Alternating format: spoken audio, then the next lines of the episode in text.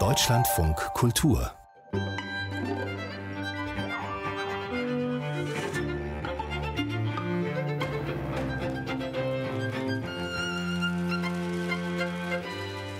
Für manche ist sie der Fluchtpunkt ihrer Sehnsucht. Für andere ein Albtraum, der bis in die Gegenwart reicht, die Vergangenheit.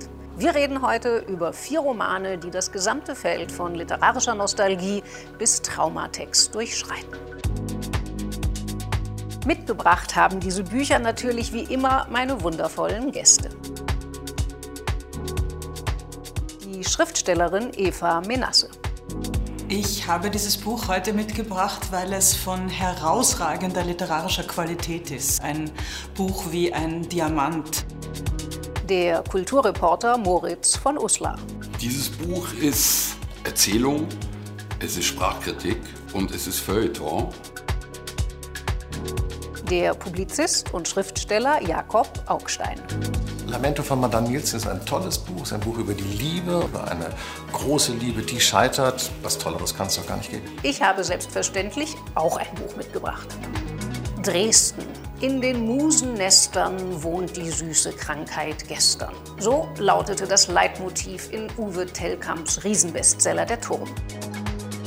Nun ist die lange erwartete Fortschreibung erschienen, der Schlaf in den Uhren. Ob die Krankheit gestern immer noch süß ist, darüber und über vieles mehr werde ich mich gleich mit meinen Gästen unterhalten. Ich freue mich auf spannende Diskussionen und dass Sie dabei sind. Ein ganz herzliches Willkommen natürlich auch meinem Live-Publikum, unserem Live-Publikum hier im Berliner Ensemble.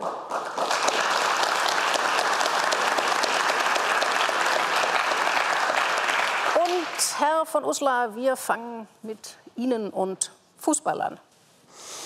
Ich freue mich sehr, dieses schmale Buch hier in die Kamera zu halten, dass das im Fernsehen ist. Ein äh, schmales, feines und hochpoetisches Buch, äh, um ein Missverständnis gleich auszuräumen.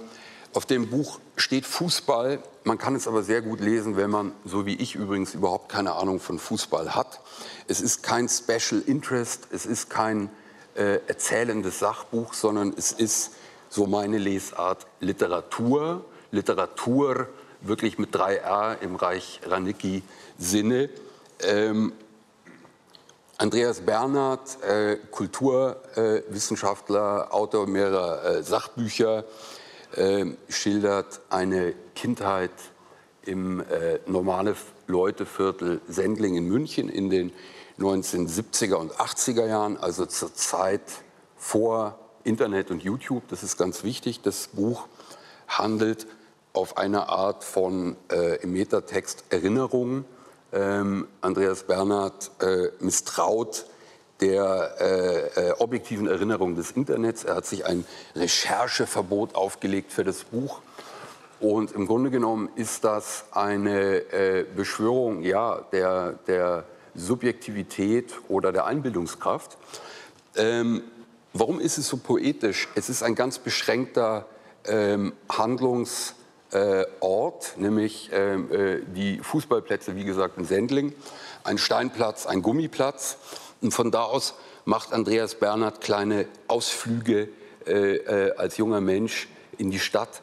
Ich würde sagen, um hier eine literarische Kategorie zu bringen, es ist im Grunde genommen ein Entwicklungsroman wie äh, Wilhelm Meister oder wie Rot und Schwarz, was da auch äh, ähm, erwähnt wird in dem Buch. An dieser Stelle äh, Moment, die Sanduhr. Moment, noch, ein, noch eine äh, finale äh, Killerpointe. Natürlich ist, sagen wir mal, die Form zu diskutieren, äh, um euch hier mal entgegenzukommen. Es ist nicht ganz entschieden in der Form. Es ist äh, genauso Erzählung wie äh, Sprachkritik und Feuilleton. und jetzt seid ihr dran. Ja, ähm, also Andreas Bernhard ist ein fantastischer Autor, den ich immer mit allergrößtem Gewinn lese, wo immer er schreibt. Äh, ich kann hier wirklich dieses letzte Buch von ihm, Laufende Ermittlungen, wärmstens empfehlen. Ein hervorragender Aphorismenband. Das ist ein Autor, der immer so einen Meter tiefer denkt und schreibt als die anderen. Und deswegen war das eigentlich überfällig, dass er jetzt mal ein Buch schreiben würde, das, das sozusagen sich noch einen näheren Schritt an die Literatur heranbegibt. Ich finde das Buch erstaunlich blass. Es ist schön, es ist melancholisch. Ja, man kann die Alltagssoziologie des Fußballs als Kind äh, schreiben. Man kann die, ich könnte meine denken, die war auf einem Tennisplatz. Jeder hat irgend sowas erlebt. Und interessanterweise ist dieser große Worterfinder, der als der nämlich sonst so hervortritt, ähm, hier blass geblieben. Das, was mir am besten gefällt, ist diese, dieses Wort von der Verifizierungsaskese, wo er eben schreibt, man kann theoretisch jedes Fußballtor heute bei Google nachschauen oder bei YouTube, ob es wirklich so stattgefunden hat. Aber genau Darf unterbrechen, dann... Die Traumtore, wie gesagt, darüber schreibt er einen ganz hübschen genau. Absatz. Das ist sozusagen genau die Wiedergabe davon, dass äh, ähm, sozusagen die die äh, wahren, schönen Dinge sozusagen in der Einbildung, in der Erfindung, im Traum stattfinden. Genau, und die wahren und schönen Dinge müssten ja dann aber auch im Text äh, sozusagen mehr schillern und schimmern, als sie das eben tun, wenn man sie nur nachschaut. Es gibt Kargheit in der Sprache. Äh, ja, und das ist so schade, weil er sonst eben kein Karger ist. Ich habe einer meiner Lieblingsaphorismen von ihm habe ich mitgebracht. Ich schon. Essen.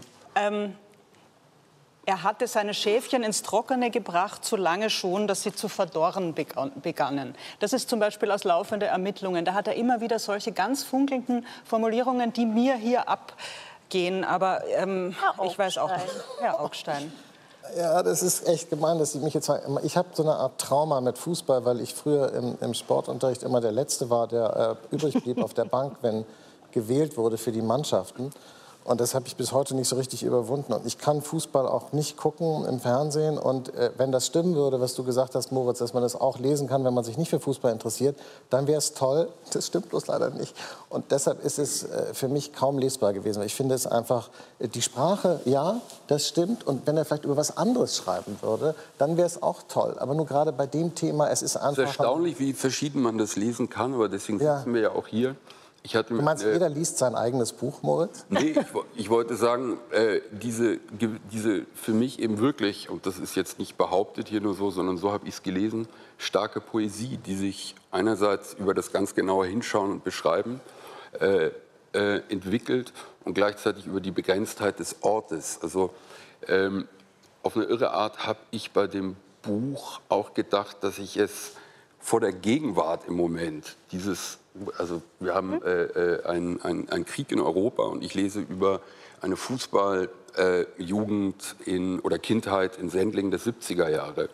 Ähm, und komischerweise passt das genau. Meinst du, es hat, es hat, es hat diesen nostalgischen Moment, aber komischerweise dachte ich bei der Hälfte des Buchs, es würde jetzt was anderes kommen. Ich dachte immer, das führt auf irgendeinen ganz großen Verlust hin, der so melancholisch, nostalgisch eingeleitet naja, wird. also, und der kommt dann aber nicht. Nein, es kommt dafür was anderes. Also ich hatte schon, glaube ich, im zweiten, dritten Kapitel irgendwie eine Sorge und dachte, um Gottes Willen, lieber Andreas Bernhard, sagen Sie in diesem Text jetzt nirgendwo Marcel Proust.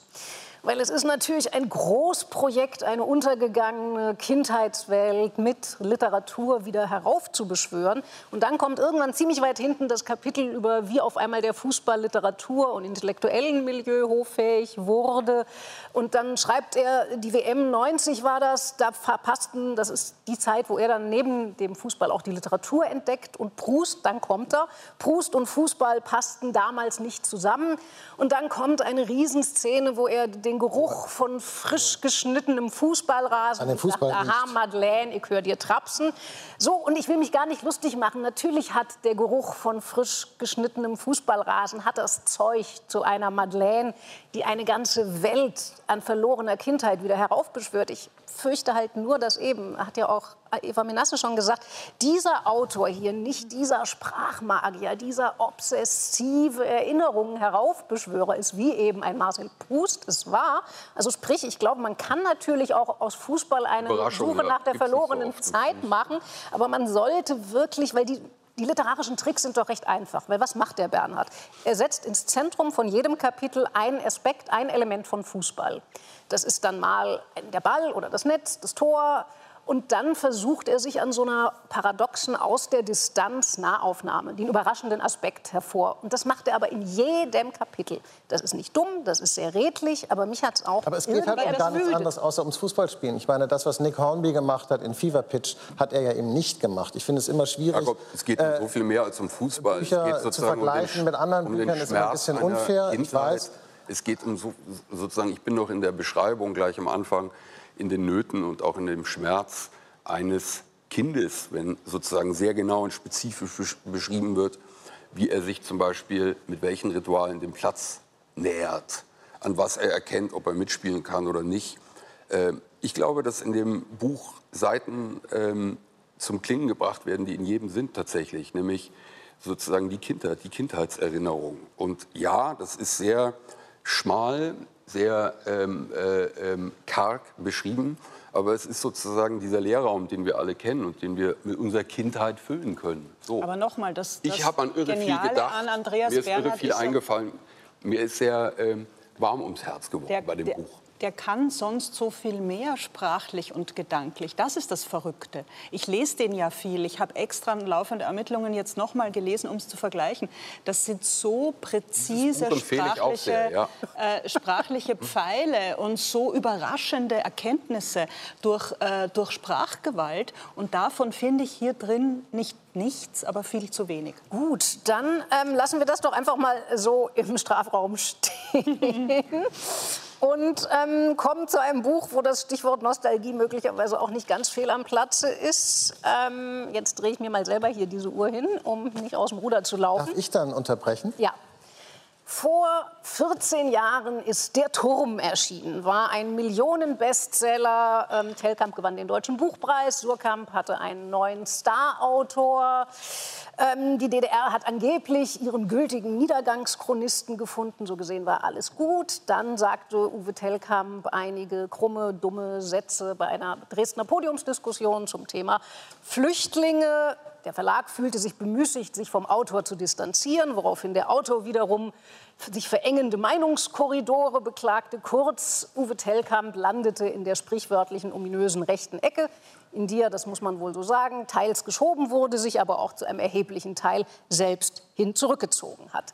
Jedenfalls hat er in den vergangenen Jahren keine Buchveröffentlichung mehr gehabt, nur eine Erzählung in einem Kleinverlag aus eben jenem Milieu. Und nun also das neue Opus Magnum, wieder bei Surkamp, allen Spekulationen zum Trotz. Der Schlaf in den Uhren heißt es und soll eine Fortschreibung von der Turm sein. Und in der Tat geistern auch zahlreiche Figuren aus dem Turm durch diese 900 Seiten hier. Allen voran Anne Hoffmann. Sie war dissidentische Krankenschwester im Vorgängerroman. Nun ist sie eine sehr merkelhafte Kanzlerin von Treva geworden. Treva ist bei Telkamp die, das wiedervereinigte Deutschland. Zum Erzähler wird ihr Neffe Fabian Hoffmann. Auch er stammt aus einer Dissidentenfamilie, lässt sich aber dann vom gesamtdeutschen Geheimdienst anheuern, wird da zum Chronisten. Das Ganze hat keine wirkliche Handlung. Es ist ein wilder Montageritt, vor allem auf zwei Ebenen.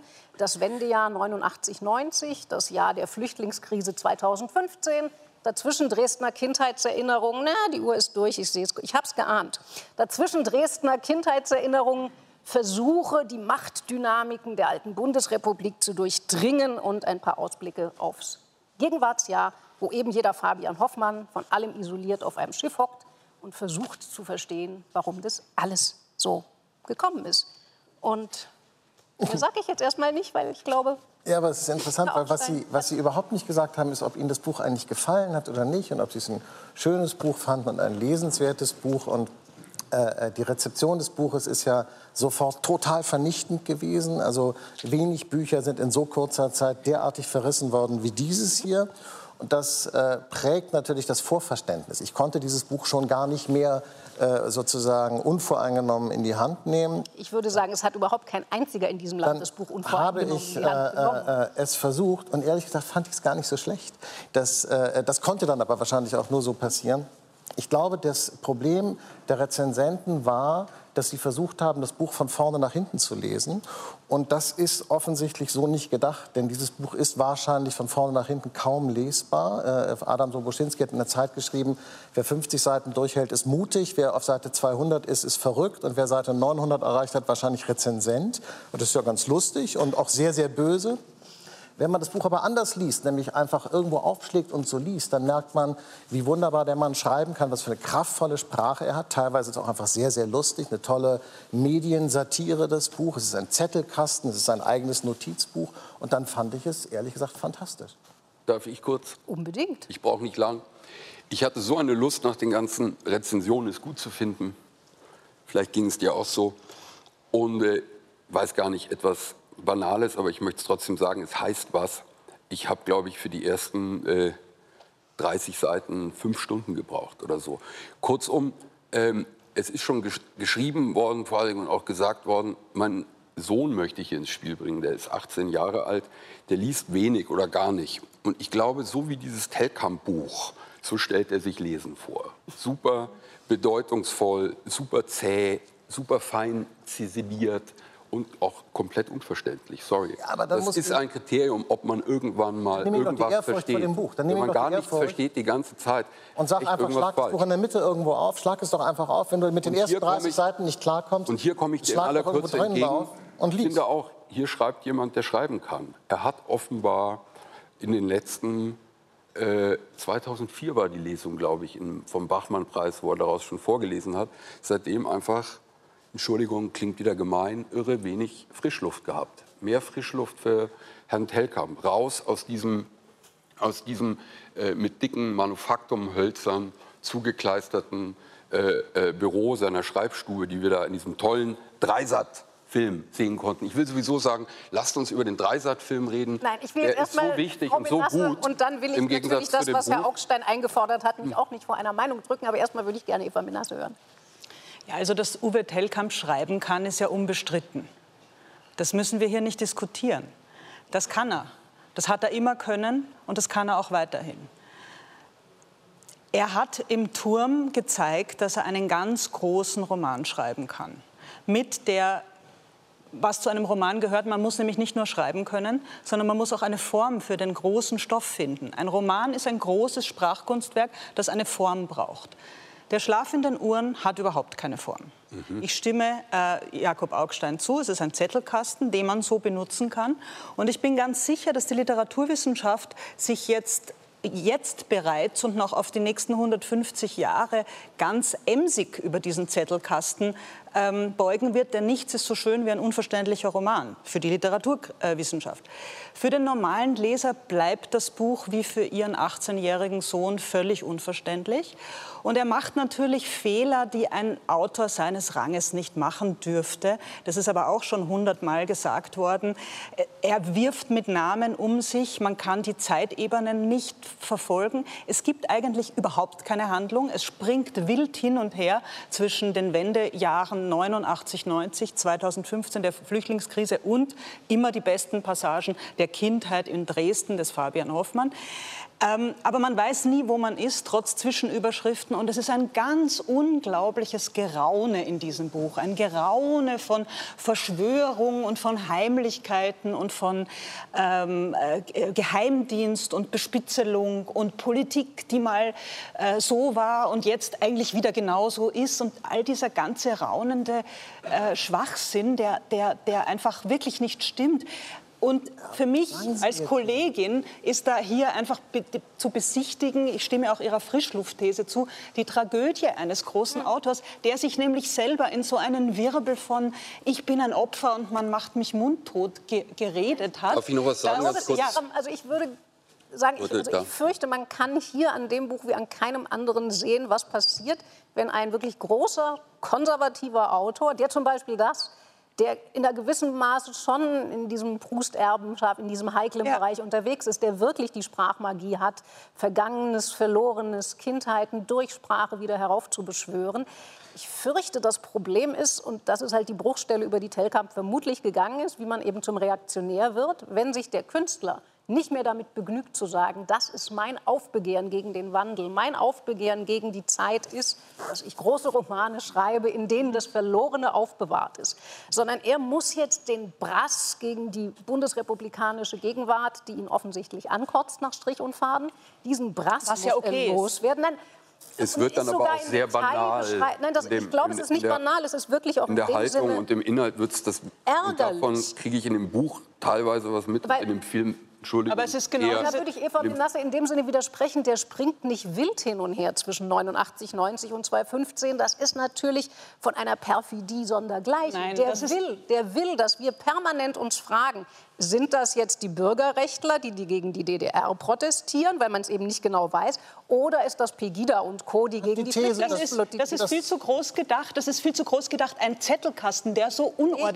glaube, ist wie der von Tellkamp, ihr- der kann nicht mal perfide sein. Ich möchte mal sehen, wie Frau Dagen mit diesem Roman zu, ihren, zu ihrer Klientel geht und sagt, hier ist der große rechte. Nein, aber äh, er hat schon die das, These, das dass- funktioniert er hat schon nicht. die These der, der Kontinuität. Er will uns natürlich schon sagen, und das ist dann, wenn, Sie so wollen, perfide oder satirisch oder einfach böse oder meinetwegen reaktionär. Es ist jedenfalls überhaupt irgendetwas. Er will uns natürlich schon sagen, dass aus seiner Sicht die Unterschiede dann doch nicht so groß sind. Das ist schon das, was er Naja, sagt. er will uns auch Und sagen, Macht gesagt, wird immer und noch ja, von einem geheimen System, also einer Stasi, einer neuen und Stasi. ich die finde, sitzt- dass, ich finde die Da ist doch schon jeder Medienkritik, die ausgestiegen. Medienkritik, was? Da ist doch schon jeder ausgestiegen, Warum? bis man da ist, wo Nee, das vielleicht ich irgendeine ja, ja, ja, Verschwörung... deshalb sage ich, ich sage, das ist wirklich eine Frage dann der Lesetechnik. Dann äh, schlagen Sie das Buch in der Mitte auf, dann kommen Sie viel besser komme ich wieder in so einen Namensstrudel Äh, und und, ertrinke. äh, und die Mediensatire, naja gut, viele Journalisten nehmen sich halt auch gnadenlos ernst. Kein Wunder, dass die ganzen Journalisten das nicht Ja. mögen, das Buch, Und deswegen- weil sie sich so ernst nehmen, weil sie eben glauben, sie, sie bringen die Wahrheit ins Volk, sie sind die vierte Säule Ja. der Gewalt. Und dann sagt er, ich habe aber an euch ganz andere Ansprüche Ja, gehabt. Ich gebe ich Ihnen völlig recht. Ich möchte das ein- finde ich irgendwie ganz Ich möchte gern ein Gedankenexperiment äh, äh, vorstellen. Wie gut, wie unangenehm und wie sprengend hätte dieser Roman werden können, wenn er sein Unbehagen, das er ja zu Recht an manchen Stellen der Politikbeobachtung hat, das wir alle haben, Medien, Eitelkeit, Digital, Digitalmoderne, all die Verwerfungen unserer Gesellschaft, wenn er das in einen guten, in einen ambivalenten, in einen provozierenden Roman geschrieben, dann Danke, hätten wir ein. Problem. Dann hätten wir ein Problem. Er, wenn er das gemacht hätte, dann hätte man immer am Schluss gefragt, aber auf welcher Seite stehst du eigentlich? Und dann hätte er sich doch irgendwie bekennen müssen und dann hätte man danach beurteilt, wie man es rezipiert. Ich glaube, dass wir schon so weit sind. Da hat er recht in seiner Analyse. Das äh, muss ich leider sagen. Obwohl er mir natürlich gnadenlos unsympathisch ist, nochmal zu dem Dreisat-Film. Bei Tellkamp gilt ja, was sonst äh, nicht. Man muss äh, hier Werk und Autor unbedingt voneinander Ja, trennen. absolut, das muss man immer. Nicht, ja, bei manchen nicht. Wenn man es bei ihm aber nicht trennt, will man von ihm keine Zeile lesen, weil er natürlich ein echter Stinkstiefel ist. Und das zeigt er in diesem Dreisat-Film äh, selbst Na demontierend ja, aber das vor. ist ein Projekt, das ist eine Kampfansage gegen die Gegenwart. Und natürlich kann man sagen, das Buch würde viel, viel mehr wehtun, wenn es sich nicht in so einen Verschwörungsblödsinn versteigen würde. Aber man muss halt zur Kenntnis nehmen, ich fürchte, dass Uwe Tellkamp sich anscheinend Machtsysteme nur als hierarchische vorstellen kann. Sie, ach, Machtsystem als hierarchisch. Sie stellen sich andere vor als Ich glaube, hierarchisch? ja, also das Verrückte an Macht ist immer hierarchisch, das Nee, meint man damit. eben nicht. Also ich glaube zum Beispiel, dass dieser Konformi diese Konformität, dieser Konformitätstrend einer öffentlichen Meinung, den wir ja durchaus erleben in demokratischen, gerade in demokratischen Gesellschaften auch, der hat nichts damit zu tun, dass es da irgendwo eine die Spinne im Eine Netz zentrale Macht die gibt, ja. entweder irgendwo aus der Tiefe des romantischen deutschen Bergwerks oder ich weiß nicht woher die Fäden. Das ist doch viel interessanter und viel aufregender. Also da kann ich Eva nur recht geben, zu analysieren, wie kommt das denn? zu so einer Meinungskonformität, zu Meinungsdruck, zu einer uniformen öffentlichen Meinung. Und die Antwort, da gibt es eine neue Stasi im Bergwerk, ist doch nun wirklich die dümmste, oder? Ich habe es als Satire gelesen und fand es lustig. Außerdem äh, äh, habe ich festgestellt, dass er genau die gleichen Italo-Western toll findet, die ich auch toll finde. Deshalb war Seite ich ihm- 50, war sehr ihm sehr, sehr, sehr, sehr zugetan, als ich gehört habe, dass die Figur Tuco aus äh, der Il Bono, Il Brutto, Il Cattivo seine Lieblingsfigur im Western ist. Da dachte ich, dann ist es vielleicht doch Mann. Und als Sie sich auf Seite 3, 680 dann selbst entdeckt haben, als äh, Jan Brandenstein, waren Sie auch noch bei ihm. Da fühlte ich mich nicht so wiedererkannt, sage ich mal. Also nicht so Ich wie Sascha Lobo, der mit seinem Ich fand Irokesen so- ja deutlich hat. Aber es, es gibt sowieso Erkenntnisprobleme. So oberflächlich fand ich Sie gut Weil beschrieben. da, das ist eine, manche, Leute, manche Leute denken, dass die Traz die Taz ist und manche denken, es ist die FAZ. Also da sind sich auch die... Es ist äh, politische Allgemeine. Das ist Aber, aber hier ist eines dieser Probleme, das ist ja, dass er ja auch immer mit dem Schlüsselroman kokettiert. Und man ja dauernd vom Lesefluss abgelenkt ist, weil man sich denkt, ist das jetzt Christa Wolf oder ist das jetzt eher Monika Maron oder ist es doch wer anderer? Und das ist auch etwas, was unfassbar nervt, weil man sich nicht auf die Geschichte Einlässt, weil er nicht die Geschichten und die, Char die, die, die, Charaktere seiner Figuren, äh, weil er denen nicht vertraut, sondern weil er einfach immer nur so satirisch um sich schlägt. Ist das nicht das Tollste, was man mit einem Buch machen kann? Wir sehen das ganz unterschiedlich. Wir können uns darüber wirklich unterhalten, wirklich streiten. Das geht bei kaum einem Buch. Ich merke das auch an diesem Gespräch wieder, dass ich dem Buch doch noch stärker zugetan bin, als ich gedacht habe. Weil es ist sozusagen spannend, es entblättert sich, es ist wie ein Geschichtsbuch. Ihnen fehlt die Geschichte. Ich brauche die aber gar nicht. Es ist ein Mir Geschichtsbuch fehlt nicht die Geschichte, der vergangenen, mir fehlt die Form, hatten Sie eben mir gesagt, fehlt der Wille zur Form. Der vergangenen Jahre der Bundesrepublik Deutschland. Das ist doch eigentlich toll. Ich glaube, die beleidigte Perspektive ist eine künstlerisch sehr unerträgliche. Also eine, die keinen großen Ertrag bringt. So, äh, das ist einfach aus einem sehr geschlossenen ähm, äh, äh, Raum, den wir da, aus dem er berichtet, aus einer Blase. Und dieser Mensch hat sich in der äh, und das hat künstlerische Folgen für den Inhalt des Buches und für seine Sprache und alles, äh, hat sich in etwas Beleidigtes, Missverstandenes zurückgezogen. Aber es gibt große beleidigte Autoren. Ich meine, Louis Ferdinand Céline war nur ein gekränkter, beleidigter Autor. aber und ist Telkamp ein, ist ein wunderbarer beleidigt. Schriftsteller, übrigens auch ein Rechter, also kann man auch sagen. Ja. Okay, die Frage werden wir heute nicht mehr abschließend klären. Wie beleidigt darf ein Autor sein, um noch Romane schreiben zu können? Aber es ist eine tolle Frage. ist eine tolle Frage. Okay, wir nehmen die auf die Wiedervorlage. Schmerz gut, Hass gut.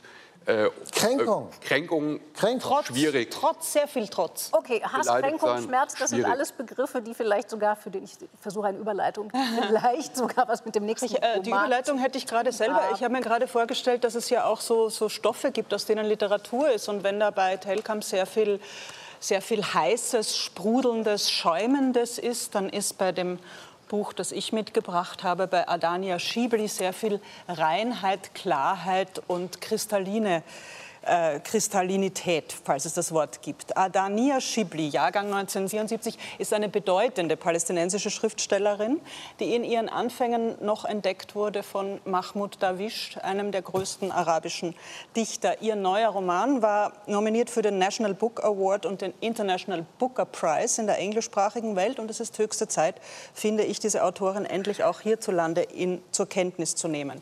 Ein schmales Buch, gerade 120 Seiten und eine ganze überscharfe literarische Welt. Der erste Teil spielt 1949 in der Negev-Wüste, wo das israelische Militär gerade kurz nach der Unabhängigkeit Israels die Grenzregion in Richtung Ägypten sichert, dabei ein paar Araber erschießt, ein Beduinenmädchen gefangen nimmt, es vergewaltigt und schließlich tötet. Das ist auf eine ungeheuer ruhige, beklemmende Weise erzählt, nämlich verblüffenderweise aus der Perspektive des Kommandanten.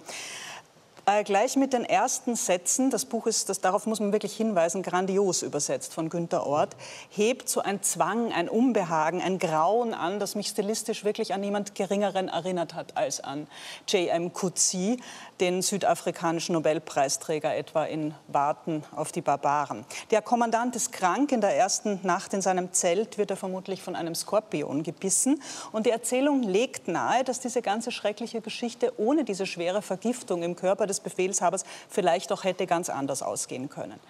Der zweite Teil spielt in einer nicht näher bezeichneten Gegenwart. Die Ich-Erzählerin, eine ängstliche, introspektive Frau, lebt in Ramallah, liest von diesem Mord an dem Beduinenmädchen in der Zeitung und zufälligerweise ist dieser Mord geschehen genau 25 Jahre vor ihrer eigenen Geburt.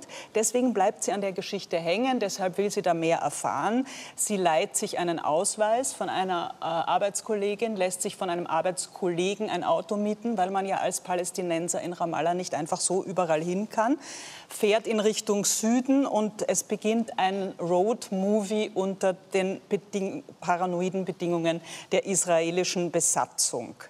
Man kann hier bei diesem Buch auch politisch viel lernen, aber vor allem ist es ein Stück bewegende, brillante Literatur, motivisch, musikalisch, ganz streng komponiert im Gegensatz zu Telkamp, in dem sich Form, Inhalt und Wirkung bündeln. Herr von Uslar.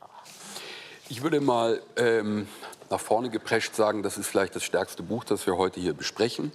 Ähm, ich würde trotzdem gerne zwei ähm, Probleme, die ich sehe, die ich hatte beim Lesen, ansprechen. Ähm, einmal ähm, ist, finde ich, die Identifikation, also wenn man davon ausgeht, dass das Ich ein literarisches Ich ist, mit, der, ähm, mit dem palästinensischen Mädchen, also Zweiten sozusagen Teil. im zweiten Teil, von dem spreche ich gerade, die Opferidentifikation, ist die nicht ganz platt gesagt, äh, ein wenig simpel und ein wenig ähm, ähm, uninteressant. Und die zweite Sache, die mich äh, auch so etwas abgeturnt hat, schon im ersten Teil, ist die, Anführungsstriche, literarische, sehr starke, ähm, die Symboldinge, die Wüste, die Hitze, äh, äh, die klaffende, eiternde Wunde und so. Äh, also da gerate ich so ein bisschen in so, äh, in so eine Literatur mit 3R Abgetarntheit rein und, und denke so, ja, ist alles wahnsinnig gut und ganz wichtig. Noch eine andere Sache, die ich auch gleich sagen möchte, zum zweiten Teil wieder, die mich ähm, äh, etwas irritiert hat. Ich war da nie. Das ist äh, nicht so einfach, deswegen äh, etwas wackelige Bretter. Mich irritiert künstlerisch, dass sie so die ganze Zeit in der Position ist, die Ich-Erzählerin, der unglaublichen äh, Todesangst. Ja. Zum Beispiel an den, äh, Entschuldigung, langsam an ja. den Checkpoints. Und ich bin mir nicht so ganz sicher, erstens auch wieder mit der These, mit der Grundbedingung, dass das ähm, ein literarisches Ich ist, was da spricht. Wäre es nicht ähm, auch richtig und vielleicht sogar ganz realistisch, irgendwie diese Ich-Erzählerin zwischen den anders fühlen zu lassen als mit wahnsinniger Angst? Ganz konkret, wäre es zum Beispiel denkbar und wäre das nicht auch sehr literarisch, dass die Ich-Erzählerin beim Passieren dieser Checkpoints mal denkt, oh, ziemlich gut aussehender Soldat äh, oder irgendwie sowas. Warum hat die nur Todesangst Sie ist mit dem falschen Ausweis unterwegs. Ja, ja, klar. Und, also ähm, es ist sehr existenziell und manchmal, und, und klar, es ist der existenzielle Konflikt auf der Welt und in äh, äh der Gegenwart mit. Und deswegen, das sage ich, äh, vorsichtig also, sozusagen als Literaturkritiker. Ja, also Herr Uster, jetzt zu sagen, Sie verstehen nicht, warum Palästinenser so viel Angst haben müssen, wenn sie Checkpoints... Das habe ich auch, glaube ich, nicht gesagt. Nein, das, nein aber das, ist, das müssen ich wir jetzt gesagt, es gibt widersprüchliche andere sozusagen ich finde gerade, dass Gefühle diese und so zwischen äh, Nuancen, die mir da zu wenig vorkommen. Ich, ich finde, bei dem Satire ist ja da sehr viel drin. Sie beobachtet sich ja selbst auch beim Ängstlichsein und macht sich darüber lustig, wie sie überreagiert und, und unterreagiert. Was ein sehr schönes Wort im genau. ist, dass sie ja. unterreagiert. Also ich versuche mal in diesem Konflikt auf einem hohen Niveau. Ja, ja. meine Position vielleicht einzufügen. Also bei diesem Buch ging es mir so extrem wie selten und das ist ja toll, dass das mit Romanen geht, wo ich auch wenn dieses Buch denn sowas wie eine politische Message hat, und ich vermute, das hat es, es ist durchaus ein eben, glaube ich, sich auch als politisch verstehender Roman, mit der ich durchaus auch Probleme habe. Ähm, aber gleichzeitig das als literarisches Werk eine immense Kraft und Stärke hat. Also da kann ich dem Loblied von Eva Menasse mich nur anschließen. Also mich hat das eher an Camus erinnert, also so diese Literatur der Hitze,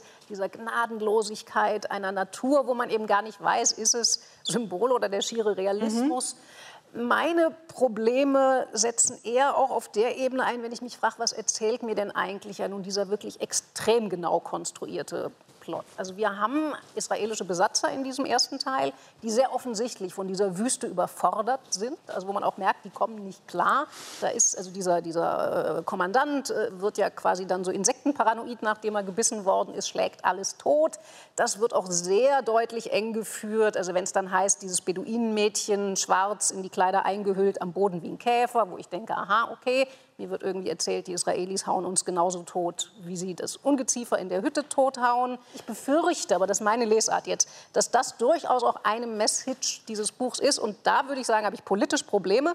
Aber unabhängig davon ist das ein Roman von einer seltenen sprachlich-erzählerischen ja, Wucht. Roman. Ist das überhaupt ein Roman äh, oder ist diese Frage äh, unsinnig? Es ist, so eine kurze Erzählung, es ist so eine Skizze. Ich, ich, mir kam das gar nicht wie ein Roman vor. Dafür kam ich äh, gar nicht richtig rein in die Geschichte. Ich kam keiner Figur irgendwie nahe. In, in, in, dem Sinne, der zweite Teil ist journalistisch geschrieben. Sie ist ja auch eigentlich Journalistin und, und, und hat tolle äh, äh, geschrieben, Sachen geschrieben für Zeit Online äh, vor ein paar Jahren und, und sie ist auch politische Aktivistin. Und mir war das ein bisschen zu eindimensional. Also das, was Sie sozusagen gelobt haben, das karge, ja, dieses äh, unempathische Schreiben, so fand ich ein bisschen langweilig und ein bisschen äh, äh, auf so einer schmalen Spur. Man hat es dann irgendwann verstanden und dann geht es aber immer noch weiter, immer noch weiter. Es passiert dann irgendwie auch zu wenig, sozusagen sprachlich, es passiert zu wenig an Bildern.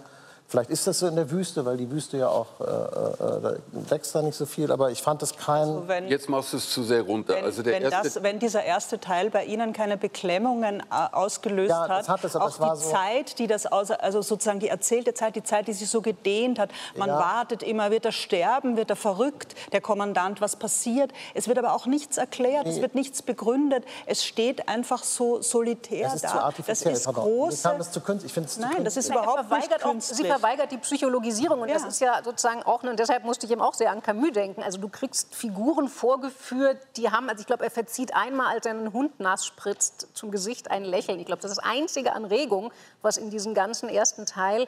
Und das ist tatsächlich, aber also interessanterweise bin ich mit dieser Figur auch mitgegangen. Also da würde ich jetzt nicht sagen, der bleibt so ein Abstraktum irgendwie in der Wüste. Also dieses, also für mich war das eben wirklich dieses starke Gefühl, da sind Menschen in einer Umgebung. Ich habe dieses Buch aufgeschlagen und ich konnte nicht mehr aufhören, bis ich es zu Ende gelesen habe. Das bedeutet etwas. Aber natürlich liest jeder anders. aber es ist sehr Und wichtig, dieses dass satirische, ich würde gerne noch, was Sie vorhin gesagt haben, dieses, äh, gerade diese Besa die Schilderung der Besatzung, und ich war dort oft genug in diesen Gebieten, dass dieses, dieses parano- paranoide Gefühl, dass man eben nicht weiß, was als nächstes passiert, dass es völlig unvorhersehbar ist, das beschreibt sie ja fast satirisch an vielen Stellen, wo sie sich über sich selbst lustig macht. ich wo sie fand literarisch sie- dann einfach nicht so interessant. Ich fand aber auch überhaupt, Du hast eben Äh, das ist das beste Buch hier an dem Abend. ja, das, jetzt auch dann das, doch nicht. das sagt auch was über die anderen Bücher. aber beste Buch. sagen wir mal, ja, das würde ich trotzdem auch sagen. Ich, ich kritisiere auf einem sehr hohen Niveau. Also ich sage einmal, dieses Buch ist wirklich Weltliteratur. Das ist große Literatur und ich äh, äh, wiederhole das nochmal, was Eva Menasse sagt. Der erste Teil hat eine fast schon ja, biblische Wucht. Also da sich zu entziehen. Ich finde es dann vom, äh, von der Erzählung her unheimlich wichtig, dass dieser journalistischere zweite Teil dabei steht. Er ist nicht Journalist. Ja, er ist, er ist, äh, er ist auf eine Art, begibt Eine sie sich ja auf eine Reportage, auf eine Recherche, ist viel zu- scheitert sehr. Das war mir der Das war ja, wo ich sagte, meine Bedenken, dass ich fürchte, es hat dann eben doch eine sehr dezidierte, sehr hat, klare also wieder die politische dezidierte politische äh, Botschaft dieses Buchs ist, dass es einfach darstellt, was es bedeutet, unter, unter Besatzung zu leben. Und, da, und allein das ist ja schon ein halber Skandal, wenn wir die deutschen Debatten zu diesem Thema mal kurz vor dem inneren Auge äh, pass, äh, Revue passieren lassen. Ja? Und das beschreibt sie unanklagend, selbstironisch, teilweise satirisch. Als sie da zur Arbeit geht und es ist alles abgesperrt, weil gerade im Haus nebenan werden ein paar äh, äh, palästinensische Terroristen, sagt man dann hier mal schnell, ähm, erschossen und sie darf dann nicht durch. Sie will aber zur Arbeit. Dann klettert sie über Hinterhöfe und über Mülltonnen und das beschreibt sie auf eine Weise, die ist, also was hätte Tellkamp aus so einer Kränkung gemacht? Ja? Ähm, sie sagt, wie sie trotzdem versucht, ihre, ihren Arbeitsplatz zu erreichen.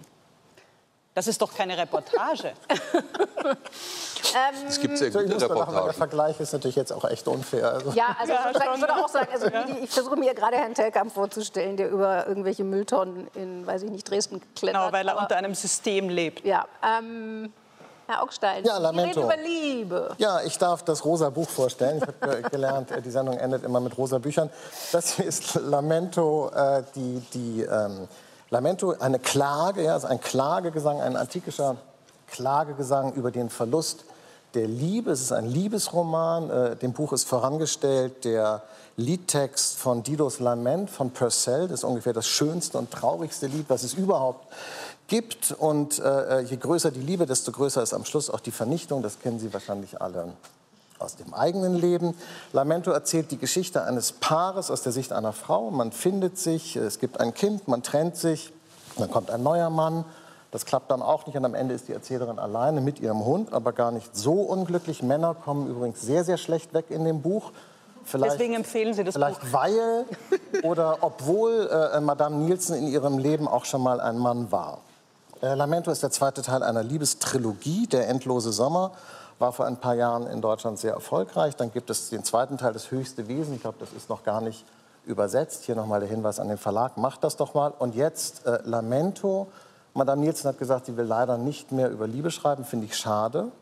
Und noch ein letztes Wort. Ich hatte ja vorhin schon gesagt, äh, äh, die Frage äh, Werk und Autor voneinander trennen. Bei Telkamp muss man das machen, weil man sonst von ihm keine Zeile lesen will. Bei ihr sollte man das nicht tun, denn äh, äh, diese Frau und ihr Werk gehören total zusammen. Es lässt sich nicht voneinander trennen. Es steht hier hinten auch drin. Sie hat sich mal selber vorgestellt als Sängerin, Pianistin, Fotografin, Performerin, Dramatikerin, Haute Couture-Modell, Tänzerin, Künstlerin, Revolutionärin und wenn sie schreibt, eben auch als Schriftstellerin. Das heißt also, wenn man ein Buch von Madame Nielsen liest, hat man immer Teil an dem Gesamtkunstwerk, was die Frau ist. Vielleicht gefällt das nicht jedem. Ich finde es toll. Ähm, mich hat an diesem Buch erstmal einiges wahnsinnig eingenommen. Vorneweg, ich habe, glaube ich, lange kein Buch mehr gelesen, wo es so viele Sätze gab, die ich mir wirklich gerne in meinen Sprachgebrauch aufnehmen wollen würde. Also zum Beispiel dieser unfassbar tolle Satz, ich befürchtete das Schlimmste, ohne zu wissen, was es war. Und das war das Schlimmste. Das finde ich einen grandiosen Satz, um zu beschreiben, was so diffuse Zukunftsängste sind. An der Stelle sei auch noch Hannes Langendörfer als der großartige Übersetzer in dem Fall aus dem Dänischen erwähnt. Oder es wird ein Viertel beschrieben, wo es heißt, das lag hinter der Kirche und dieses Viertel lag schon immer da und zeichnete sich durch all das aus, wofür mir mein Leben zu kurz ist. Großartige Beschreibung. Ähm, was ich aus diesem Roman auch gelernt habe, ist, dass wir immer so leichtfertig, ohne nachzudenken, bei Filmen und Büchern und Stücken, wir sagen immer Liebesfilm, Liebesroman, Liebesstück und das stimmt ja meistens gar nicht, wenn wir jetzt nicht gerade an sowas wie Philemon und Baucis bei Goethe denken. Eigentlich meinen wir ja Verliebtheitsgeschichten. Und jetzt fängt aber eher dann auch der Teil an, wo ich, mich, wo ich dann doch ein paar Fragen an das Buch habe. Also erstmal ist es tatsächlich ein Verliebtheitsroman. Also es wird dieser Rausch dieses Gefühls beschrieben. Da berührt sich das durchaus auch, finde ich, zum Beispiel mit Bernhard. Also es wird nach einer Tätigkeit für ihn, es ist der Fußball. Es wird nach was gesucht, was diese verdammte verrinnende Zeit, an der sich auch Telkamp abarbeitet, was diese verdammte verrinnende Zeit außer Kraft setzt, wo man reine Gegenwart ist eben Vergangenheit, Zukunft, alles ausgelöscht. Und dann passiert der heikle Moment, wo jetzt diese Verliebtheit, also gewissermaßen die Sanduhren fangen wieder an zu mhm. laufen. Ähm, und jetzt muss diese Liebe irgendwie das Bollwerk gegen die Vergänglichkeit, gegen die Zeit werden. Und das klappt entweder oder nicht. Das finde ich alles wahnsinnig klug. Mein Problem ist eher, dass ich mich dann gefragt habe, aber erzählt sie das wirklich? Ist es nicht doch eher einfach eine sehr, Sie haben schon gesagt, die Männer kommen schlecht weg, eine wahnsinnig steile, grelle Geschichte, wo man sagt, diese Frau hat halt das Pech, dass sie sich in einen ästhetisch-asketischen Vollnarzisten verliebt hat der seinen Vollnarzismus spätestens dann zum ersten Mal offenbart. Damit fängt der Roman ja an, dass er aus einer brennenden Wohnung einer französischen Freundin nicht etwa die brennende, Wohnung, äh, die brennende Freundin rettet, sondern sein Manuskript. Ähm, und nun kann man sicher sagen, also man kann mit ästhetisch-asketischen Vollnarzissten im Leben sicher vieles machen, aber man sollte keine Familien mit ihnen gründen. Und ist das deshalb nicht eigentlich eher ein Roman darüber? Und spätestens, wenn dann dieser weiße Mann auch noch seine weiße Erektion in einer Afrikareise in den afrikanischen Nachthimmel und dann auch dem schwarzen Schaffner ins Gesicht hält, denke ich, oh, das ist mir jetzt, also da würde ich sagen, so schlimm sind die Männer nur auch wieder nicht, Herr Augstein. Ich möchte, äh, weil wir hier Literaturkritik auch machen, kurz einen anderen Punkt bringen, die Sprache. Ja, äh, und ich habe an diesem Punkt an der Sprache äh, äh nicht so eine Freude. Äh, es ist so ein irre, fiebriger, überspannter äh, Ton, so diese Endlossätze.